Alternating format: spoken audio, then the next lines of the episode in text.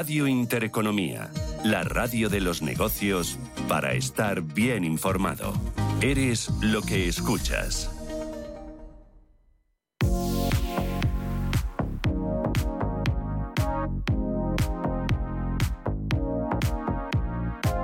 Esto es Clase Business con Elena Fraile, Radio Intereconomía. ¿Qué tal? ¿Cómo están? Buenos días. Bienvenidos un sábado más a este programa en una semana en el que les vamos, bueno, pues a hacer disfrutar eh, del fin de semana con nosotros con nuestras propuestas, o eso al menos vamos a intentar, porque esta mañana les vamos a hablar de turismo eh, como una parte importante de la economía mm, española. Y es que nuestro país se esfuerza eh, por mantener y mejorar su infraestructura turística. Y en esta apuesta está paradores. Es que la empresa pública eh, muestra gran optimismo eh, tras ese boom turístico que se vive desde finales del pasado año. La cadena cerró el primer semestre de este año con ingresos de 140 millones de euros, mejorando casi un 7% la cifra del mismo periodo del año pasado y mira al futuro, como decimos, con optimismo. Todo apunta a que la cifra seguirá creciendo. Hablaremos en unos minutos con el presidente de Paradores, Pedro Saura. También nos va a acompañar esta mañana para mm, hablarnos de uno de los eh, portales que lideran esas actividades en tour y visitas guiadas en el mundo, como es Civitatis. Ofrece más de 82.000 actividades turísticas en todo el mundo y hace un año pues se pusieron como objetivo llegar hasta los 10 millones de clientes. Vamos a hablar de esta historia de éxito con su CEO, Alberto Gutiérrez. Y también ¿eh? nos vamos a pasear esta mañana mm, por el Palacio de Liria, en la exposición La moda en la Casa de Alba, que abrió sus puertas el pasado 19 de octubre. Sus comisarios son Lorenzo Caprile y también Eloy Martínez de la Pera. Son dos siglos de moda, desde la emperatriz Eugenia de Montijo hasta nuestros días. Nos lo va a contar en unos minutos también Patricia González Aldea, experta en lujo. Y nos vamos a acercar en nuestras eh, recomendaciones de viajes. Abrimos nuestra página esta semana de nuestros viajes por el mundo. Nos vamos a acercar hasta Italia. Nos vamos a dar un paseo porque hoy en nuestros estudios está Carmine Tobielo, director de expansión de Numa Group, para hablarnos precisamente de Italia, porque él es italiano y qué mejor que un, originario ¿no? de, ese país para contarnos algunas curiosidades, eh, algunas recomendaciones y todo aquello que bueno tengan eh, ustedes deben de ustedes tener en cuenta si viajan a este país maravilloso como es Italia. Le vamos a hacer eh, pues esas recomendaciones para que ustedes puedan viajar. Y con todo esto comenzamos una semana más clase business.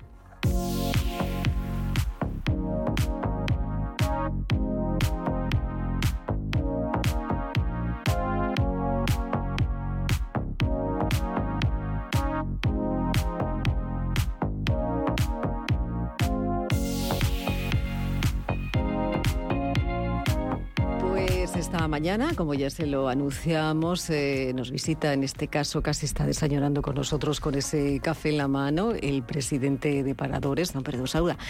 Pedro, bienvenido, buenos días, ¿cómo estamos? ¿Qué tal? ¿Qué tal todo? bien. gracias. ¿Qué tal? ¿Usted es de los que se toma muchos cafés por la mañana o es suficiente con uno? Un par. Un par. Un par, un par, un par de, cafés vienen, vienen bien, ¿no? Porque empiezo temprano, ¿no? Y entonces invita empezar muy temprano a trabajar pues invita al café. ¿A qué hora empieza usted a trabajar, eh, Pedro?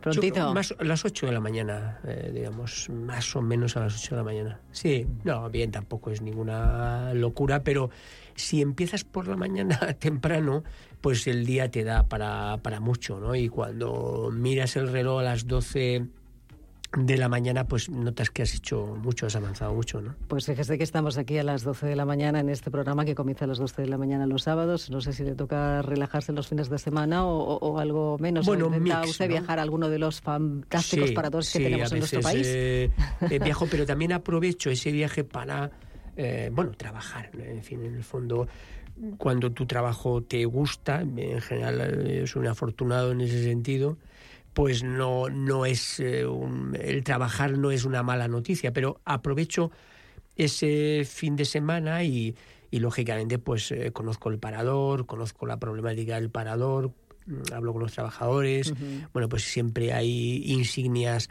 que entregar a trabajadores que llevan más de 30 años en la compañía o hay algún evento con las autoridades locales, entonces un mix que no es trabajar porque cuando te gusta el trabajo no es una mala noticia. ¿no?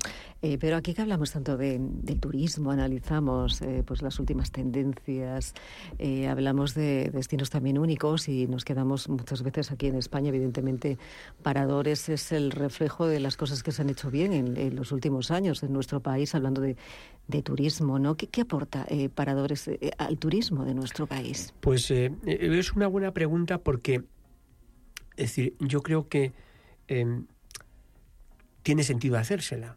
O sea, un país que es muy competitivo desde el punto de vista turístico, mm, ¿por qué una empresa pública en el sector turístico?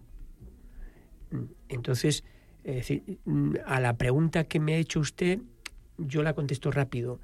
Es un faro. Es un faro para eh, por dónde tiene que ir el, futuro del turismo. El, turismo, a mi juicio, tiene que ser más de calidad que de cantidad, más de valor añadido, más de descongestión de los lugares, de tener en cuenta el patrimonio natural en todas sus dimensiones, respetar la, digamos, el medio ambiente y, eh, en fin, tener en cuenta también la, la, cultura entonces, eh, y el patrimonio histórico. Entonces, ese es el futuro del turismo y eh, paradores que tienen como objetivo maximizar beneficios, pero condicionado a incluir en su cuenta de explotación los costes también medioambientales, o sea, internalizar lo que en economía conocemos por externalidad negativa. Entonces, tiene que ser un, faro en esa, en esa dirección. ¿no? Hablamos de, cuentas paradores ahí, ahí en España ahora mismo? Ahora mismo hay 97 ¿no? paradores, o sea, hay 97 eh, del punto de vista de la gestión, hay 97 centros de trabajo, con 5.000 trabajadores. En el año 28 cumpliremos 100 años y también en el año 28, bueno, porque probablemente pues este año, el que viene, vamos a tener tres paradores más están a punto de ser concluidos. ¿Dónde van a estar esos paradores? En, Molina de Aragón y en Veruela. ¿no? Eh, esos serán los tres paradores que nos, llegue a, nos lleve a, a 100 aunque tenemos una franquicia en Portugal, o sea que serían 97 más esa franquicia 98, ahora mismo. Eh, eh, vamos a cumplir 100 años, es una cifra redonda, el año 28. Eso significa que, como decíamos, se han hecho las cosas bien, ha perdurado en el tiempo, además en esos edificios que casi todos son, son históricos, son patrimonio eh, nacional, la mayoría de ellos, ¿no? donde están situados estos paradores. ¿Cuál ha sido, si tuviera usted que decirnos, el principal cambio al que ha tenido que adaptarse Paradores en, los últimos años? O sea, hablamos de que hay un modelo de gestión turística también diferente, de que la manera de viajar está siendo diferente, de que el cliente que se acerca quiere algo diferente. ¿Cuál sería ese, rasgo característico y cuál es ese cambio al que se ha enfrentado Paradores en los últimos años? Bueno, yo diría que en el fondo son muchos cambios, mm, muchos cambios, ¿no? O sea, un cliente que es naturalmente más exigente, eh, un, una apuesta por la sostenibilidad y eh, unos estándares sanitarios pues elevados de seguridad sanitaria quiero decir. Un eh, digamos también tener en cuenta de manera creciente a los trabajadores de la compañía y una y unas reducciones horarias de acuerdo con las normas y las leyes una transformación digital eh, que tenga en cuenta también el, dato, explorar nuevos mercados. Bueno, yo le diría que son muchos vectores, unos más grandes y otros más pequeños, pero muchos vectores para ir adaptándonos a los tiempos y si podemos ir por delante, digamos, de los tiempos, ¿no?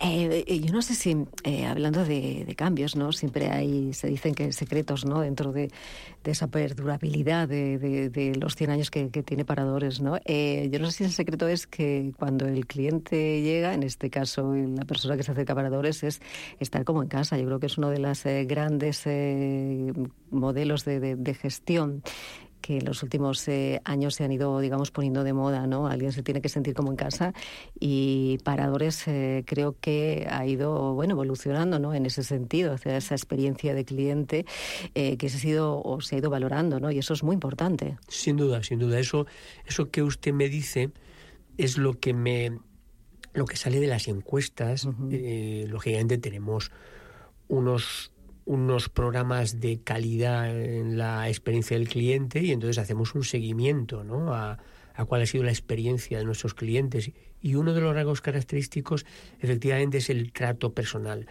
Ahora, cuando estamos hablando de la transformación digital y estamos hablando de la inteligencia artificial, yo creo que evidentemente nos estamos preparando para, para esa, ese futuro y para el...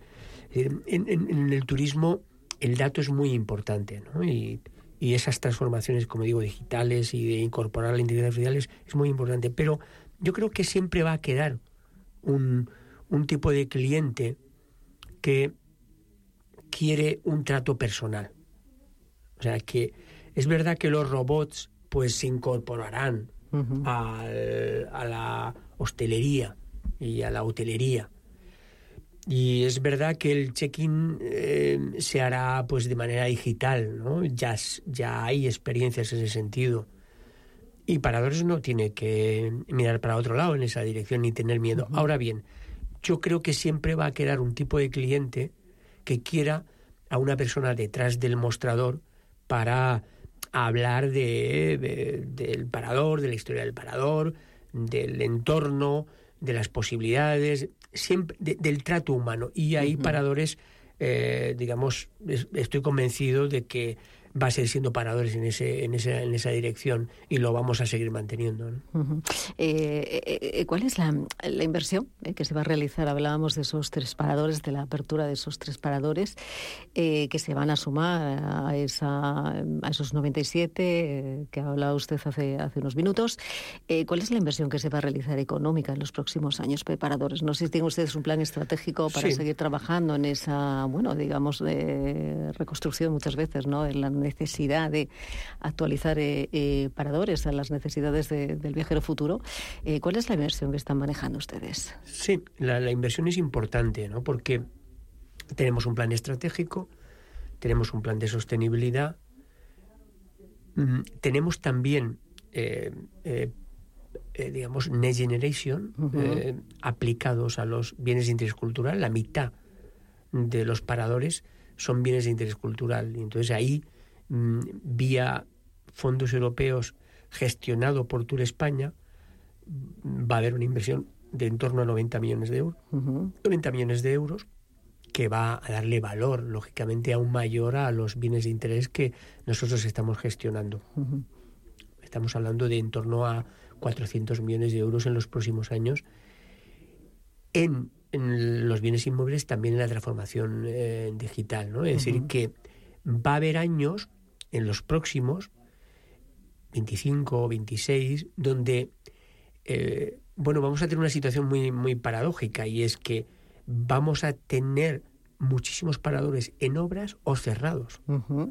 Eh, y entonces nuestra cuenta de explotación en esos años se notará pero bueno, eh, al final todos queremos que se hagan obras y cuando llegan las obras, pues tienen algunos inconvenientes. Va a ser, eh, van a ser unos años exigentes. ¿eh? Le vamos a pedir disculpas también a los clientes porque llegarán a algún parador y se encontrarán con los andamios y las obras. Pero, bueno, pues bienvenidas esas, esas inversiones porque eso hará que nuestra compañía siga siendo viable económicamente en el, en el futuro. ¿no? Eh, eso es importante, dice, hay que adaptarse a los cambios. Aquí nos gusta también hablar mucho de innovación, de digitalización del sector, de, muchas de las cosas que se están haciendo, eh, que se están haciendo eh, muy bien. Hace unos días se celebraba también el TIS, una de las cumbres de innovación sobre el turismo en Sevilla. allí se han visto bueno, pues proyectos muy importantes en materia de inteligencia artificial, en materia de innovación empresas que vienen empujando al sector, que eso es importante, ¿no? Seguir haciendo los deberes para adaptarse al, como decíamos, a ese, a ese viajero futuro, al viajero que se quiere alojar, en este caso, en un lugar como puede ser Paradores. Yo se lo quiero poner un poquito más difícil, ¿eh? Porque, bueno, dentro de lo que son, eh, claro, hablábamos de esa red de paradores, ¿no? Te vamos a ir un poquito al, punto de, vista más personal, ¿no? Eh, usted no sé si ha, visitado todos los paradores de España. No. ¿Le queda un todavía mucho por visitar? Mucho, sí. Sí, porque, porque aunque eh, viajar eh, está muy bien y me, gusta y viajar en paradores, pero, pero también siento el deber de estar eh, al frente de la compañía impulsando esos cambios. O sea, es, la coyuntura nos va bien, pero no podemos dormirnos. Y entonces hay que liderar. y hay que abordar, impulsar los proyectos y entonces Claro, cuando viajas, aunque las nuevas tecnologías te permiten poder trabajar, pero bueno, estar a pie de obra aquí en los servicios centrales, pues es importante. Entonces, he viajado a muchos, no, no, conozco personalmente a todos. ¿no? Eh, de los que ha viajado, eh, de los que conoce, eh, evidentemente todos los 97, tendríamos que estar casi siempre de viaje en un año, haciendo una visita en paradores, un 360. Pero, ¿qué busca usted cuando llega a un parador o qué encuentra? Bueno, yo lo que un cliente normal, lo que, lo que quiero mm, es mm, tener un entorno, digamos, amigable, descongestionado, ¿no? Eso es lo que yo busco y yo creo que busca mucha gente. Un, entorno descongestionado. Lo que busco es un trato humano, eh, pues, pues cercano, eh, amable, eh, familiar. Lo que busco es dormir en una buena cama, ¿eh? es decir, que, que, la cama pues sea confortable y que sea una cama que me permita descansar si puedo toda la noche de, un tirón y que por la mañana me levante como nuevo. Lo que quiero es una ducha mm, eh, que funcione todo, digamos, a la perfección y que esa ducha de por la mañana reconstruyente o reconstituyente pues, pues sea... Eh, eh, sea, sea, sea buena, sea, esté en condiciones. Eh, es importante esos detalles. Usted mm. se está fijando en los detalles. Y es muy importante porque a lo mejor a veces no nos damos cuenta. Em, y cuando llegamos a un, hotel, eh, como experiencia de cliente, cualquier detalle pequeñito es básico, es fundamental. Sí cualquier, desde una ducha, eh, un baño, que estén las cosas bien colocadas, que tengamos unos amenities correspondientes al nivel ¿no? Mm. del parador en el que nos encontremos o del hotel en el que mm. nos encontremos. Es tan importante el detalle y que a veces se nos olvida, ¿no? Yo creo que cada vez eh, el viajero eh, se fija más quizá en esa experiencia de cliente, ¿no? En tener ese relax, en desconectar en este, como decíamos, como en casa, en tener esa gran experiencia, ¿no? Eh, en la comida, que también es otro de las eh, eh, de las cosas fundamentales, ¿no? De la gastronomía para todos le, también. le iba a seguir contando y conecto con su pregunta. el desayuno, ¿no? Entonces, el desayuno también es muy importante, un desayuno, pues, donde donde la fruta, pues, digamos, y la fruta de la localidad pues prime en toda la oferta del eh, que se presente el desayuno, un desayuno pues bien ordenado, con los productos bien, bien ordenados, también un trato amable en esa dirección. Si puede desayunar con unas buenas vistas, pues muchísimo mejor, ¿no? Entonces ahí es donde también, eh, si conectamos la experiencia con la gastronomía, ahí es donde también eh, justifica una de nuestras misiones como empresa pública es la economía local, ¿no? Es decir, el desarrollo de la economía local, la colaboración público-privada con el entorno, ¿no? Y entonces ahí lo que tratamos es sí que hay productos que son iguales para toda la compañía, para toda la red, pero luego también hay, dependiendo de la zona, unos productos locales, ¿no? Y entonces eso también contribuye al desarrollo de la economía local, ya sea de pescado, ya sea de carne, ya sea de fruta, ya sea de queso, ya sea de jamón o cualquier otro elemento, ¿no? Entonces, bueno, eso también lo cuidamos porque es un hecho diferencial eh, con relación al resto de compañías, pero también nos permite el desarrollo de la economía local, ¿no? Es decir, porque mm, probablemente ahora que se habla mucho de reto demográfico, eh, eh, estoy convencido de que la política, la micropolítica económica que ha dado, que es un éxito desde el punto de vista del reto demográfico, ha sido, digamos, paradores, porque ahí donde se instaló un parador, en municipios de menos de 30.000, o sea, el, el 70% de los paradores está en municipios de menos de 35.000 habitantes, ¿no? Entonces, el parador lo puso, puso al municipio en el mapa. Eh, del punto de vista turístico, el, municipio estaba ya en el mapa, ¿no? Tampoco somos tan importantes, ¿no? Eh, pero del punto de vista turístico lo pusimos en mapa. Y eh, a partir del parador se empezó a crear una pequeña estructura o gran estructura de diversificación productiva. pues te puedes encontrar varios restaurantes para los clientes del parador fuera del parador, por el sector privado, o iniciativas también turísticas alrededor del parador y como consecuencia de la implantación del parador. Entonces, bueno, ese es uno de los, nuestras misiones, el reto demográfico. ¿no? Es importante también porque decimos de, riqueza, ¿no? Esas zonas, ¿no? Eh, esas localidades que, bueno, que son referencia precisamente por los paradores, esos paradores que, bueno, que se reparten en toda la, geografía española y que hay muchos eh, seguidores, además de paradores, ¿no? Que quieren ese concepto, quieren alojarse en un concepto y como bien dice usted, eh, bueno, pues eso significa riqueza para, para el entorno, riqueza también para la localidad, riqueza para, bueno, pues para todos en general. Mm. Y yo le voy a poner algo también poquito más difícil, porque claro, estamos el sábado y, la gente quiere disfrutar. yo sé que eh, si tuviese usted que irse ahora mismo o recomendar un parador de toda la red española de, paradores, eh, independiente con, el de Portugal, ¿no? Em, ¿Usted eh, qué nos recomendaría para un sábado como este? Claro, es que esa pregunta que usted me hace, que me lo hace mucha gente, ¿no? Y muchos amigos y amigas, Entonces es muy normal que me la hagan. Claro, yo siempre le digo, es, claro, depende de lo que quieras. O sea, es que si quieres una actividad cultural, ¿no? Eh, si quieres eh, playa, si quieres un parque natural, es que depende de lo que tú quieras. Es decir, España es muy variada, quieres el norte, el sur, el este, el oeste, el mar, la montaña, un parque natural, un centro histórico. Entonces, es que para todo eso tenemos oferta. Entonces, es que depende, o sea que... Vamos a, vamos a segmentarlo un poquito, si le parece. Vamos a ver, un parador con vistas, por ejemplo, vistas al mar. Bueno, pues que es que, es que, es que, es que hay muchos. Yo ahí no, no, no querría no querría, es que hay muchos, ¿no? Es que hay muchos. Y entonces yo, tengo alguno. Eh, prefiero que tú te mojes. Yo veo el parador de Bayona. Ah, bueno, claro, efectivamente. claro, el parador de Bayona es un, un, buque insignia también de la compañía, ¿no? Pero es que hay, pero es que todos, ¿no? Hemos, bueno, por hablar de uno que, eh, que hemos abierto ahora, dos años, ¿no? Que es en, en Musía, ¿no? En la Costa de Morte, ¿no? Pues pues claro, es, por hablar de uno nuevo, ¿no?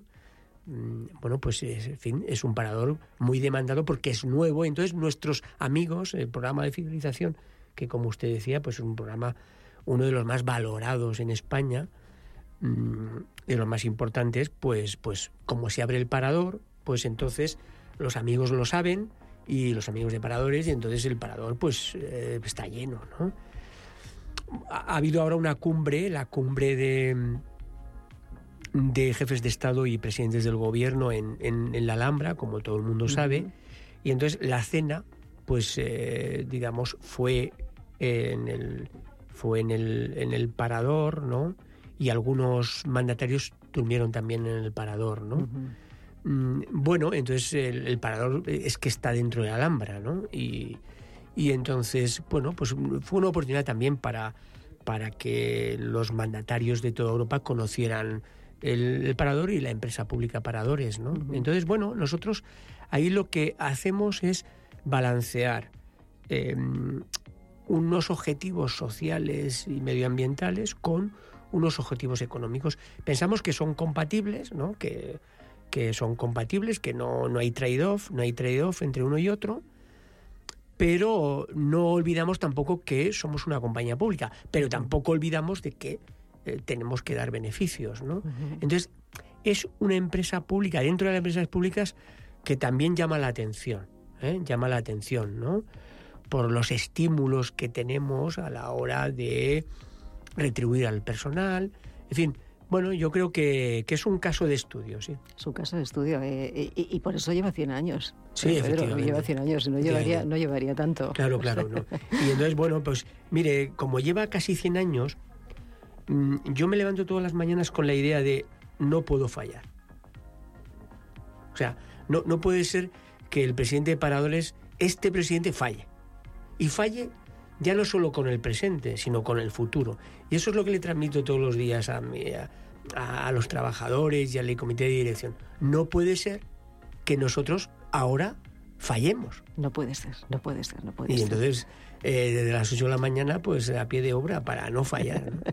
pues eso es lo importante, estar a pie de obra, estar a pie de las tendencias, estar pensando en ese viajero del futuro, estar pensando, bueno, pues siempre positivo, ¿no, Pedro? Porque hay que pensar en positivo. Eso es lo sí, importante. sí, yo creo que hay que levantarse todas las mañanas con la idea de que, bueno, hay matas que no echan, pero hay otras que echan, ¿no? Y entonces, eh, bueno, pues hay que entender que después de un fracaso viene un éxito. Siempre, siempre.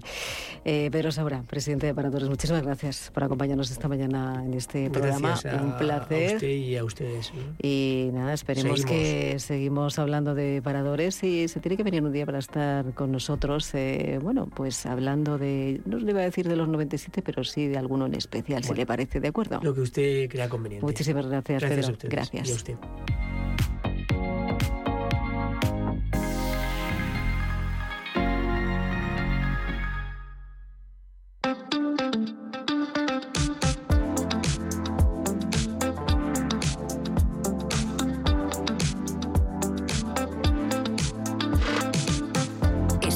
Escuchando Clase Business.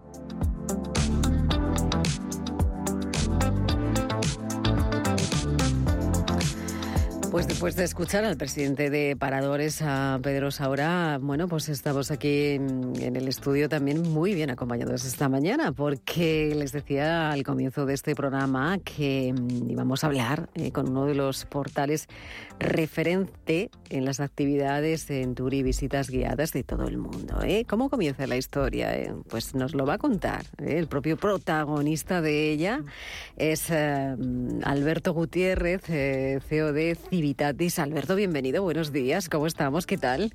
Buenos días, gracias. ¿Qué tal, todo bien? Pues la verdad que sí. Sí, ¿no? Este año se, se, ve con, no sé si con esta ampliación que decíamos, ¿no? El, objetivo estratégico que tenéis para la compañía de conseguir o llegar hasta 10 millones de clientes. Bueno, eh, realmente desde que empecé hace 15 años hemos ido creciendo, excepto en 2020 que hubo un problemilla, pero el resto de, un gran problema. el resto de años ha ido muy bien. Y sí, este año vamos a crecer más o menos un 50% y el que viene pues tenemos que crecer otro 50%. Entonces cada vez, cada vez apuntamos más alto es más complicado, pero por ahora seguimos lográndolo. Bueno, eso está, esto está bien. Eh, claro, para que eh, nuestros oyentes hagan eh, un poquito idea ¿no? de dónde viene esta historia, porque claro, tú no te dedicabas al mundo del turismo. No, de no hecho. Exactamente. No, no, yo mm, no, casi no entendía por qué la gente viajaba. Por, ah, con, lo, bien que se estaba en casa con tu ordenador. ¿Y decidiste un día comenzaste a viajar y te encontraste con algo que decidiste eh, solucionar por ti mismo. Sí, eh, hice un viaje a Roma. Em, visité en tres días Roma y Pisa, bueno, viendo todo a, mi velocidad. Sí. y, me encantó. Y dije, quiero viajar más. Entonces, solo me faltaba eh, dinero para viajar más. Y, ya es cuando me planteé, digo, ¿qué hago para rentabilizar los viajes y empezar a hacer una escapada al mes? Y bueno, ahí es cuando empecé a escribir guías de viajes online. La primera fue disfrutavenecia.com, luego disfrutapraga.com. Entonces mm, sí, la idea inicial era pagarme mi, mi fin de semana al mes por, en, en, un destino diferente. ¿Eso en qué año fue? 2008. Alberto? 2008. Y desde entonces hasta aquí han ocurrido muchas cosas. De aquellos viajes que tú contabas, ¿no? Eh, que tú ponías, ¿no? Sobre, sobre una web, ¿no? Decías, bueno, ¿qué me gustaría hacer, ¿no? ¿Qué podemos hacer? ¿Qué podemos visitar? Que cuando, es lo que decimos, ¿no? Cuando vamos a un país o vamos a un lugar, decimos, oye, ¿Qué podíamos hacer? ¿Qué recomendaciones estamos eh, eh, sobre las personas que han estado allí? No vamos a intentar, ¿no? Tú dijiste, pues, ¿por qué no? ¿No? Lo hago yo. Sí, era hacer guías de viajes diferente a lo que había hasta entonces, mucho más... ¿En qué se diferenciaban? Bueno, más, más directas. Al final sí. lo que había hasta entonces era las 700 cosas que ver en Praga. Y digo, yo no, no, no hay necesito 700, 700, no hay tiempo para ver en Praga. Yo quiero las 10, las 10 sí. que, que, una persona tiene que ver y ya dice, he visto Praga. Entonces eran como más... ¿Dónde, dónde alojarte? Pues o, o en este sitio o en este sitio. No como lo que había hasta ahora de, demasiado, sino... Uh -huh más, más condensado con lo que realmente yo consideraba que era el top 10. Uh -huh. Y bueno, no sé si gustaba el contenido o fui bueno posicionándolas en Google, pero la cuestión es que se, se, popularizaron bastante y el tráfico aumentaba mes a mes. Ajá. Eh, ¿A ti se sorprendió la reacción que, que había cuando, cuando leían esos, eh, esos eh, blogs, esas páginas web y esas recomendaciones que tú hacías? ¿Te eh, sorprendió? Mm, no, tampoco me sorprendió. Eh, realmente iba ganando tráfico de forma orgánica. Uh -huh. lo que me sorprendió es cuando, al año de empezar, porque realmente en inicio mm, yo lo que quería era ganar dinero con la publicidad o vendiendo hoteles a través de enlaces de afiliación de Booking o de quien fuera. Me sorprendió que un año después, cuando me escribió un guía de Praga que quería anunciarse en la web, eh, le dije de vender las actividades a comisión y al publicarlas se empezaron a vender. O sea, realmente me sorprendió que eso tuviera tirón, porque en el momento además lo que publiqué era bastante caro uh -huh. y, y, aún así se vendía. Entonces, ese fue el inicio de, de lo que se ha convertido Civitatis ahora. Eh, ¿Qué es Civitatis ahora? Bueno, hay muchas personas que seguro que lo conocen. Eh, habéis firmado muchos acuerdos con grandes que, empresas también, ¿no? El último creo que ha sido incluso con un, un hotel, un hotel también y paradores, con efectivamente. Paradores, sí. eh, hay mucho recorrido en estos años. Eh, eh, y claro, ¿cómo comienza? ¿Cómo comenzó eh, cuando tú te diste cuenta, oye, me están comprando estos viajes, ¿no? ¿Qué hago yo? ¿Qué puedo seguir? ¿Cómo evoluciona el negocio?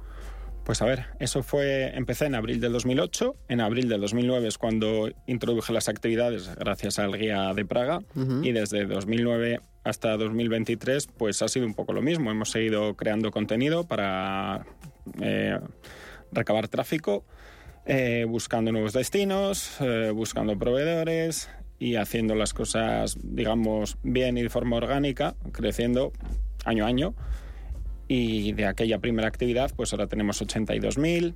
Mm, ¿Cómo se consigue llegar a 82.000 actividades? ¿Cómo se consigue? No sé si las has contado una detrás de la otra. Eh, eso no me sorprende tanto. Me sorprende tanto cuando hablamos de clientes, ¿Sí? porque mm, yo que sé, por ejemplo, en Viernes Santo creo que fue, llegamos a unos 70.000 viajeros en un día. Y yo ya he normalizado los números, -huh. pero si te pones a pensarlo, 70.000 personas es lo que caben en un estadio de fútbol, son eh, cientos de autobuses. Ah, eh, te resulta curioso cuando ves la cantidad de trabajo que estás dando uh -huh. a guías, autobuseros, la gente de administraciones, que son decenas de miles de personas. Uh -huh. Entonces, bueno, ahí es cuando ves la magnitud. Si no, como ha sido orgánico, pues bueno, el año pasado eran 50.000, estos son 70.000 y lo ves normal. Pero si lo mides en... ¿Te imaginas la cola? ya te, te sorprende. -huh. eh, eh, decíamos que, bueno, decía al principio, ¿no? Que, que, la idea, ese proyecto, esa parte más estratégica, pasa por situarte en esos eh, 10 millones de clientes en los próximos eh, años, en el próximo año, en el año 2024. Eh, eh, ¿Cómo piensa Civitatis, cómo piensa Alberto conseguir llegar a esos 10 millones de eh, clientes? Bueno, realmente los 10 millones de clientes son para este año. El año sí. pasado nos quedamos en 6,3 en 2022 y para 2023 sí que queríamos llegar a 10 millones.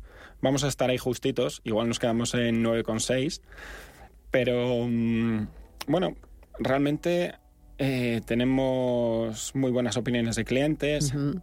y tenemos la suerte de que el turismo es algo que se comparte mucho, sobre todo ya con redes sociales, entonces tú ves a tu amigo que sube una foto en, tal templo, preguntas y lo he hecho con Civitat y se quedó contento y siempre hemos tenido muy buen boca a boca. Entonces, cada año, tanto la gente que, que, nos conoce como la que nos recomienda va más y también estamos invirtiendo mucho en marketing en todos los aspectos, además de los colaboradores, como lo que he dicho de paradores ahora. de, eh, de, colaboradores, de, los últimos colaboradores, eh, bueno, hablamos de, empresas, hablamos de, hoteles.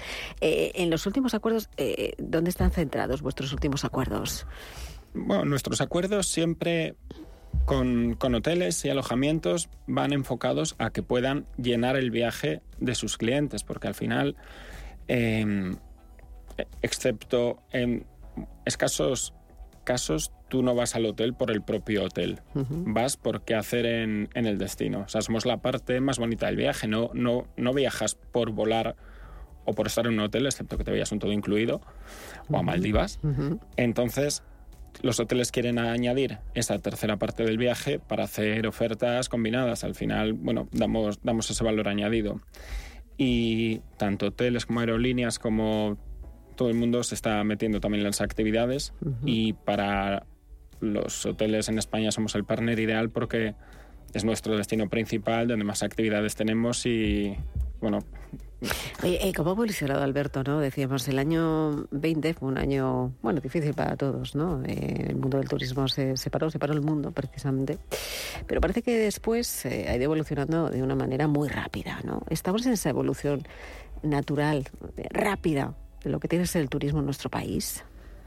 Eh, yo creo que la evolución rápida fue 2021, parte de 2022. Ahora creo que ya estamos en un ritmo de crecimiento normal. Eh, la revancha viajera de la que hablé yo eh, sucedió, pero ahora mismo creo que ya los niveles de crecimiento se han estandarizado a lo que era antes de la pandemia. fíjate que nos gusta aquí viajar en este programa. Em, no sé si entre esas 82.000 actividades seguramente que hay alguna en Italia. Bueno, Italia es nuestro país más importante. Eh, donde más vendemos. Roma es nuestro destino principal y el Coliseo es la actividad más vendida. Eh, no, el Vaticano es la actividad más vendida de, todo nuestro catálogo. Eh, llevamos 500, 600 personas cada día a, visitar la, Capilla Sixtina. Bueno, vamos a, preguntar, ¿eh? Alguien que es de origen italiano. Hemos querido mm, traerle esta mañana con nosotros para ver algo que decía al principio, ¿no? Otra nueva sección de este programa de viajes al que vamos a denominar Viajeros por el Mundo.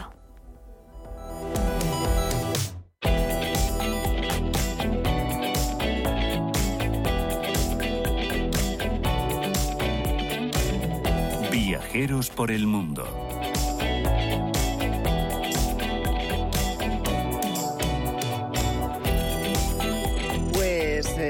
Que vamos a hablar esta sección, ¿no? Eh, Alberto, a Italia, yo creo que casi todos los que estamos aquí eh, hemos ido en alguna ocasión, pero claro, tener las recomendaciones de alguien que es de origen italiano y que nos puede hacer esas recomendaciones de las maravillosas ciudades italianas, pues uno de ellos es Carmine Tobielos, director de expansión del Grupo Numa. Carmine, bienvenido, buenos días. ¿Cómo estás? ¿Qué tal? Muy bien, muy bien, gracias. ¿Todo bien?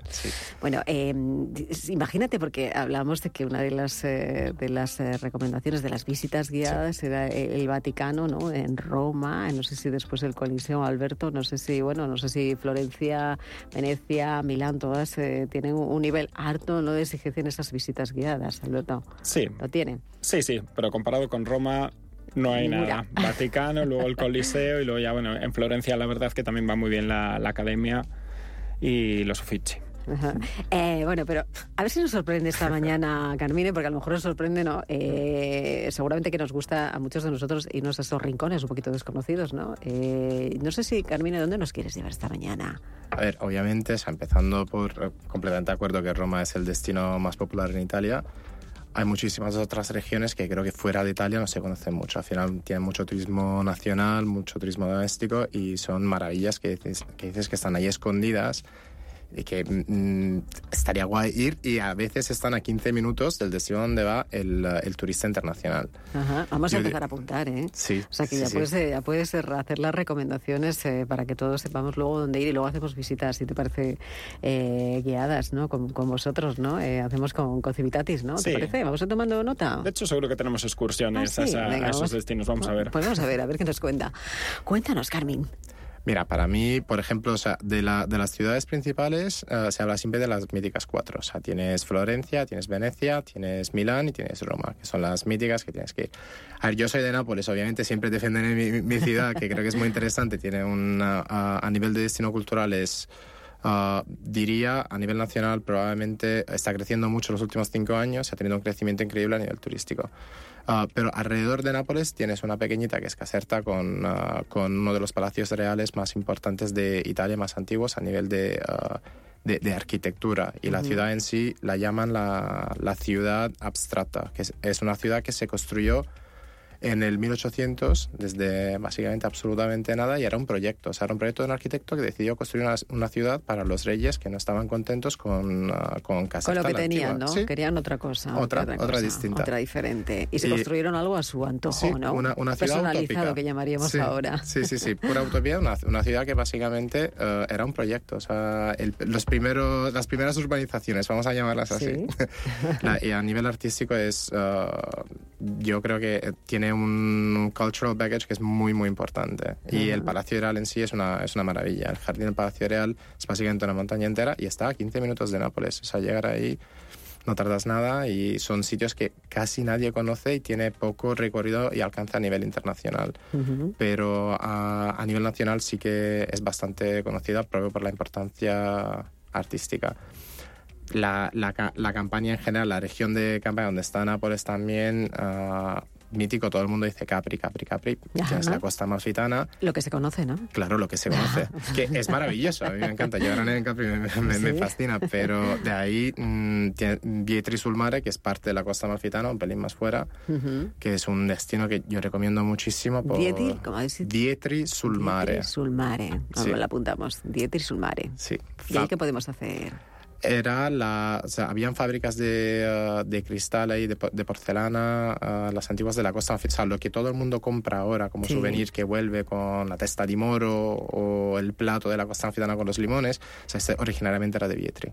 Y lo tienes un poco fuera de la costa amalfitana más comercial, vamos Ajá. a llamarla así, de la originaria, que es entre Amalfi y Positano, que luego fuera, en teoría, lo- los de ahí te dicen que no es costa amalfitana, aunque sigue siendo parte de la península sorrentina, pero sí que sigue siendo parte de la, de la costa, playas maravillosas, eh, restaurantes con vistas sobre toda la, la costa amalfitana que tienes una perspectiva distinta, más, yo diría más bonita. Y, um, y bueno, en la región de Marche, que este año ha sido la región más visitada por los italianos de Italia, que es, es el pulmón verde de Italia. Y es la región con el número más alto de castillos en, uh, en Italia. Y se llama Marque. Marche. Marque. Y esto Sí. se sitúa... eh, En el medio, justo, en justo. el medio del, uh, de, la, de, la otra. Ajá. Y uh, principalmente ahí mm, tienes... Desconocidos también por el por el por el eh, internacional, por ese turista internacional. Es más local, lo conocen más los Sí, locales. los italianos. Sí. O sea, es principalmente es la clásica escapada al campo. Ajá. Comes mm, fenomenal en la región, o sea, la, la gastronomía es mm, probablemente bastante mm, compleja y elaborada. De esta región la tienes eh, muy cerca de Roma, o sea, llegar desde Roma no tardas nada.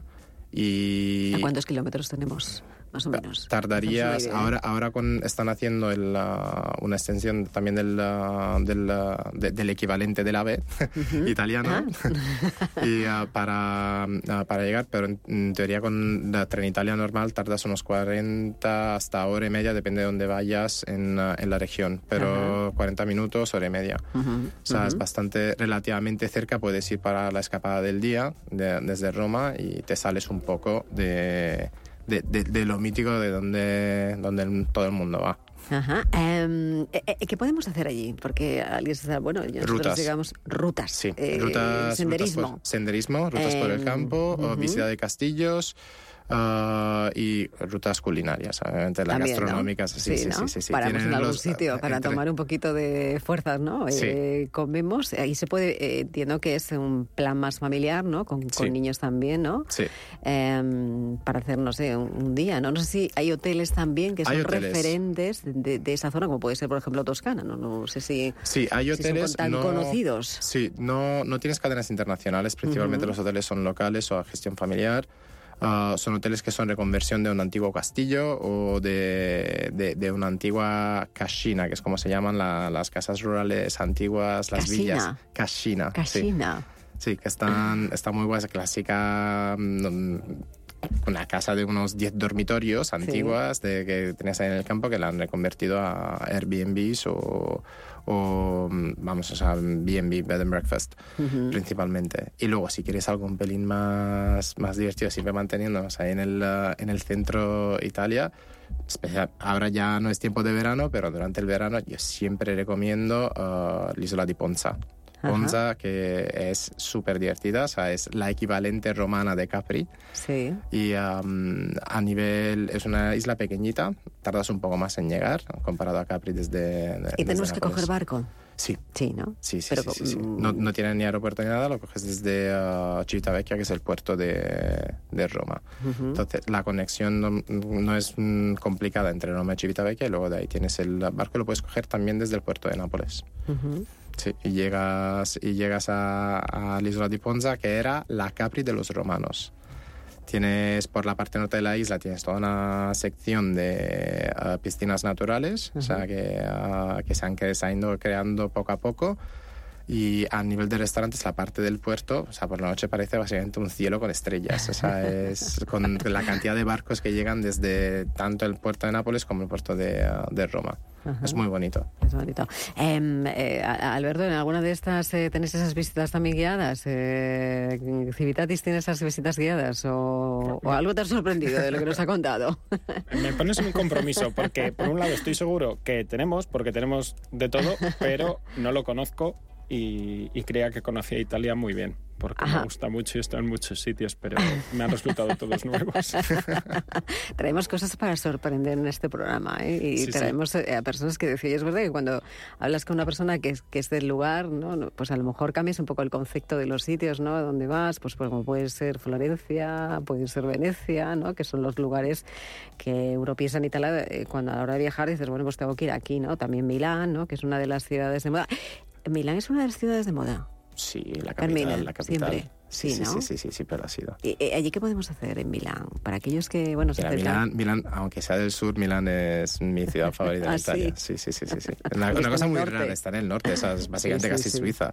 Y Milán, ah, depende, Milán puedes hacer al día de hoy, y tal y como ha cambiado la ciudad desde la exposición El Expo Internacional, al día de hoy Milán se ha de- transformado en una ciudad súper dinámica. O sea, desde la vida nocturna, que siempre ha sido muy interesante, sobre todo en las épocas de las dos semanas de la moda, que poca gente sabe que hay dos semanas de la moda, una de invierno y otra de verano. Y um, el Salón del, del Móvil, que es mm, una de las ferias más importantes en el design, pero eh, la vida nocturna siempre ha sido muy activa. Los restaurantes están mejorando muchísimo últimamente y, uh, y te diría por la primera vez que normalmente Italia es un país de arte. Y normalmente siempre se ha dicho que Milán era un poco la, la oveja negra de, de Italia, porque tienes- tienes poco que ver en Milán. A nivel de exposiciones y, y actividades mm, culturales se ha vuelto en claramente la capital otra vez también. Mm, o sea, Roma es la capital, pero la, verdaderamente de la vida es Milán. en la semana de, de moda, que es eh, muy importante en Milán. Seguro que, me- que la persona que nos acompaña también esta mañana ha estado en Milán más de una vez. ¿eh? Patricia González Aldea, experta en lujo. ¿Qué tal? Bienvenida, buenos días. ¿Cómo estamos? Buenos días, ¿qué estado tal? en la semana de la moda seguro, ¿verdad? Te voy a decir, no me metas en ese compromiso. He estado en desfiles eh, alrededor de la Semana de la Moda, no específicamente en la semana, pero sí, sí que he estado en desfiles por ahí.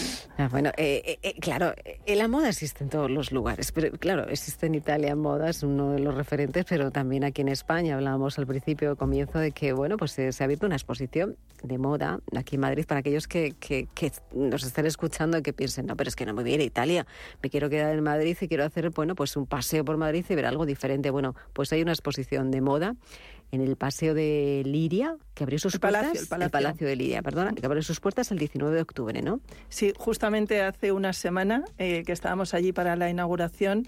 Y bueno, ver moda siempre es interesante, pero verla en un palacio, y más en el Palacio de Liria, pues es realmente un lujo, que, que es de lo que se trata. Ahí están los como comisarios, eh, Lorenzo Caprile y Eloy Martínez de la Pera.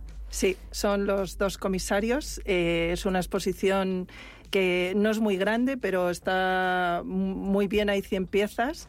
Eh, dice que tiene un poco el estilo Caprile, un poco barroca en ese sentido, que está lleno de cosas, pero mm, ellos decían en la presentación que es la mayor acumulación de belleza y de arte, toda junta en una exposición de moda. Así que hay un, un montón de cosas que descubrir. Porque son eh, dos siglos eh, de moda, desde la emperatriz Eugenia de Montijo hasta nuestros días, y ahí hay mucha alta costura.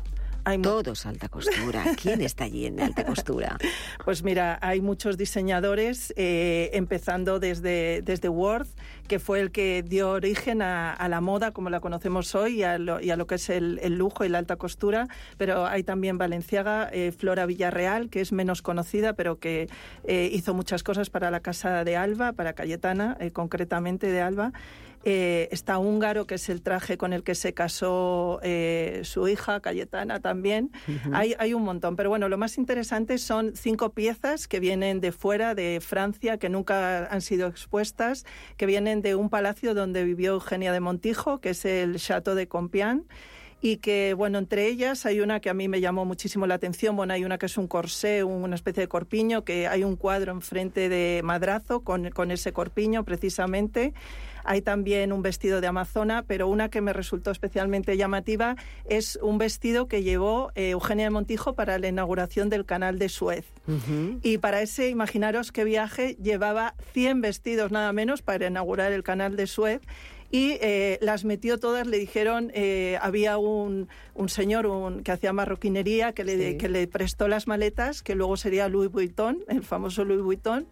Y además le dijo un perfumista, pues te, te vas a llevar este perfume y era Guerlain eh, y se llevó el perfume de Guerlain. Así que... Eso sí que es historia de un viaje. Sí. ¿eh? Con tanta maleta y con tanto vestido. Sí, podríamos contar una historia al canal de, de Suez, de, de este viaje, ¿no? Con 100 vestidos, con no sé cuántas maletas del de Louis Vuitton, ¿no?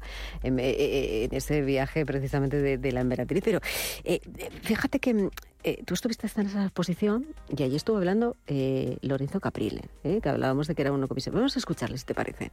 Worth, para ese viaje al Nilo, se inventa un color que llamó verde Nilo, que es este verde agua que a las madrinas les apasiona. y también se inventó un tono, que ya no recuerdo cómo llamó, a juego con esos ojos, mm, con el color de los ojos de la emperatriz, que nunca sabremos si eran un azul o un violeta, un poco la leyenda de Elizabeth Taylor. Allí también estaba allí precisamente Eloy Martínez de la Pera, del que hemos hablado, que es otro de los comisarios, y decía también lo que vamos a escuchar. Hay un momento muy, muy importante que es las fotografías que veréis de un desfile de Dior aquí en el Palacio de Liria. Eh, porque ella, para conseguir fondos para las escuelas salesianas de Franco Rodríguez, convence a Yves Saint Laurent, que acababa de entrar como director creativo de la Maison Dior, le convence para que haga un desfile completo de alta costura en el Palacio de Liria.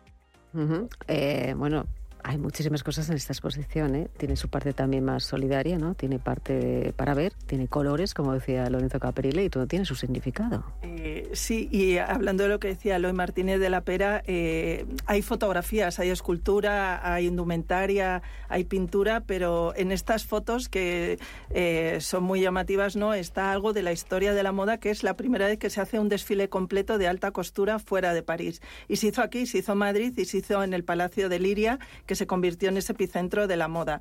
Para que os hagáis una idea, vinieron 2.000 personas a ese desfile, muchas por supuesto se quedaron fuera y Caprile bromeaba y decía, no voy a decir quién se quedó fuera, ¿no? y vinieron 14 modelos eh, de Yves Saint Laurent, hicieron casi 120 salidas completas y bueno, creo que es algo muy icónico que queda recogido en, en estas fotografías. Eh, bueno, es una recomendación que nos hacemos, Patricia, ¿no? Porque lo mejor es que vayan eh, a ver la, la exposición. Eh, ¿Va a estar hasta cuándo va a estar esta exposición? Está hasta el 31 de marzo, o sea que hay tiempo hay suficiente tiempo. para visitarla, sí. Ujú, pero bueno, vayan, vayan eh, bueno, pues eh, cogiendo entradas por si acaso, ¿no? Que luego Eh, empezamos eh, que no hay entradas, que hay aglomeraciones, que a lo mejor en Navidades, ¿no? Que es una de las épocas en las que todo el mundo piensa mejor visitar, mejor planificarlo, planificarlo. claro, Eso claro es. Bueno, pues sí. le vamos a recomendar, le vamos a dejar esa recomendación ahí, ¿no? Eh, de los de los vestidos, tú que te eres tan experta en moda y en lujo, ¿cuál es el que te llamó la atención? Decías que un corpiño, pero ¿hay Eh, alguno más? Sí, sí, o sea, hay eh, mucha parte también, eh, hay moda masculina, que es algo que normalmente no vemos en las exposiciones, y en el caso de la moda masculina, eh, pues tiene como una tradición entre lo militar, entre el uniforme militar y el uniforme de gala en la Casa de Alba, se ha utilizado mucho, de hecho, el uniforme de maestrante, de maestranza de Sevilla, es con el que, con el que se casan en la Casa de Alba, y es como una mezcla entre la etiqueta civil y la etiqueta militar, y luego también hay eh, muchos trajes de amazona, por ejemplo, que es algo que tampoco es frecuente ver en, en las exposiciones. Eh, han venido piezas únicas, incluso alguna ha llegado en el último momento, que le han pedido a patrimonio eh, esa pieza y ha salido eh, en el último momento y, y ha llegado. Así que, bueno, creo que es también, y estoy hoy estamos acompañadas eh, por dos hombres, creo que es una exposición también Pues que sí. interesa a la, a la moda masculina, que a veces es también un poco olvidada y que, que allí pueden contemplar todo- todas estas piezas. Eh, Alberto. A, a mí me interesa mucho porque vendemos la entrada. Ah, también. Ah, sí. Sí, sí. ah, mira, eso no lo sabíamos. Pero iré a verlo y aprovecharé a visitar el palacio, que tengo que Ah. reconocer que aún no he ido, aunque Pues lo es tengo una, muy cerca de es casa. una asignatura pendiente ¿eh? para los próximos días. Sí, Tienes sí. Que, que visitarlo. Bueno, eh, Carmine, No, 100%. 100%, o sea, siendo ¿no? italiano, claro, o sea, tengo nos que vamos, ir. nos vamos antes ahí, eh, ¿os parece? ¿eh? Hacemos un... Perfecto. Si os parece, nos vamos ahora después, cuando terminemos el programa, que estamos a punto de finalizarlo. ¿Os parece que hagamos un café y nos vayamos a dar un paseíto por el Palacio de Liria? Sí. ¿Sí? Vamos. Sí, Vamos ¿Nos para vamos? Bueno, Vamos. Eh, gracias eh, por estar aquí, eh, acompañarnos esta mañana. Seguiremos viajando eh, con Civitatis, con tus recomendaciones, eh, Alberto. Gracias. ¿eh? Eh, espero que, que vengas y nos visites otro día ¿eh? y que te sorprendas con, con las recomendaciones que hacemos, muchas de ellas muy desconocidas, como nos ha hecho Carmine hoy. gracias, de verdad. Gracias, Carmine. Gracias, Encantado. Patricia. Y a ustedes ya lo saben. Eh, recuerden que volvemos el sábado que viene aquí a las 12 de la mañana. Eh, mientras tanto, eh, viajen, eh, hagan sus excursiones, sus paseos, su senderismo, lo que quieran, pero sobre todo sean felices, que es lo importante. Gracias.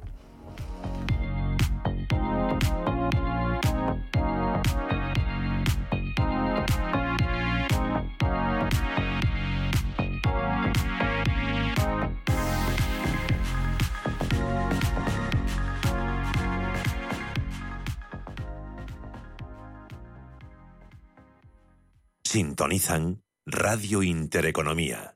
Los viernes a las 10 de la noche nos visita un gato, el gato gourmet. En Radio Intereconomía, Andrés Sánchez Magro presenta una guía semanal gastronómica, enológica, de restaurantes, literaria, musical y con todos aquellos ingredientes para cocinar la buena vida. El gato gourmet, con el patrocinio de Marqués de Riscal, los viernes a las 10 de la noche en Radio Intereconomía.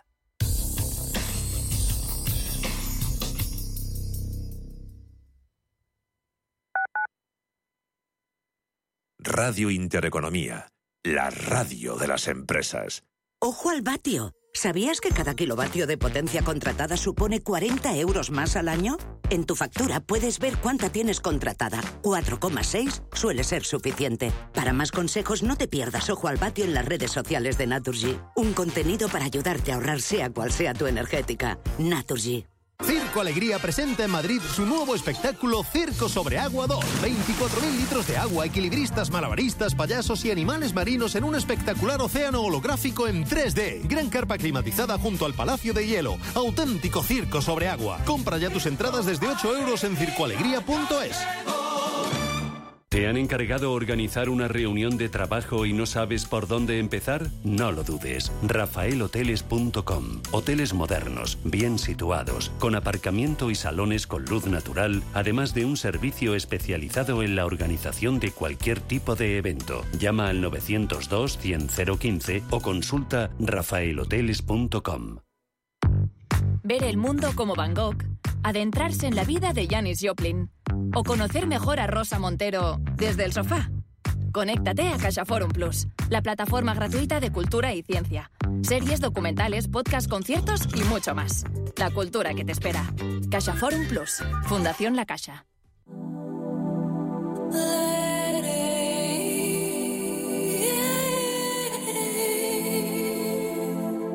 Ruta 42. Los sábados a las 8 de la tarde en Radio Intereconomía. Un viaje infinito por las grandes músicas. Ruta 42. Un programa de Joaquín Martín.